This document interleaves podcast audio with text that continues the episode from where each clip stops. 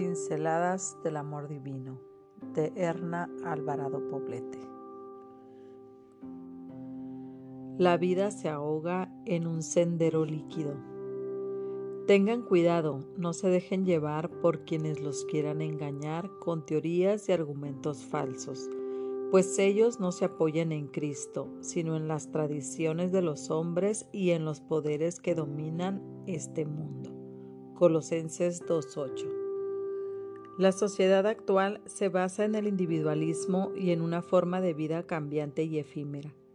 Esta es una idea que podemos encontrar en el libro de Sigmund Bauman titulado Modernidad líquida. Profundicemos un poco más esta noche en este concepto, si te parece bien. El primer concepto de este libro que llama mi atención es precisamente el que acabo de mencionar, el del individualismo. Creo que es imposible negar que vivimos en un tiempo donde cada persona busca su propio bienestar, muchas veces a costa incluso del bienestar de los demás.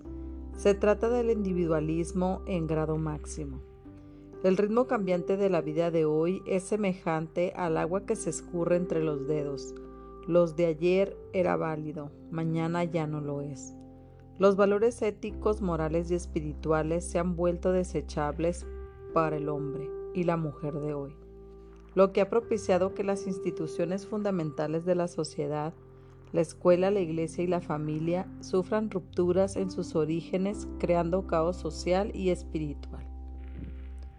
En medio de este caos, las mujeres cristianas hemos de asumir con una actitud decidida el liderazgo que Dios ha puesto en nuestras manos.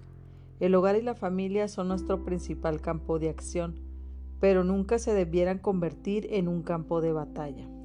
En acción unidas a Cristo, debemos proponernos llevar a nuestras familias más cerca del hogar celestial. Puede muy bien decirse que los deberes distintivos de la mujer son más sagrados y más santos que los del hombre. Comprenda ella el carácter sagrado de su obra y con la fortaleza y el temor de Dios emprenda su misión en la vida. Eduque a sus hijos para que sean útiles en este mundo y obtengan un hogar en el mundo mejor. Al hacerlo, debemos ser sensibles a las necesidades de cada miembro de la familia. La aspereza, las palabras rudas, las reprimendas violentas, los castigos punitivos sin misericordia y las aseveraciones infundadas solo endurecen al más tierno corazón y producen el desplome del ideal de Dios para nuestros hogares aquí en la tierra.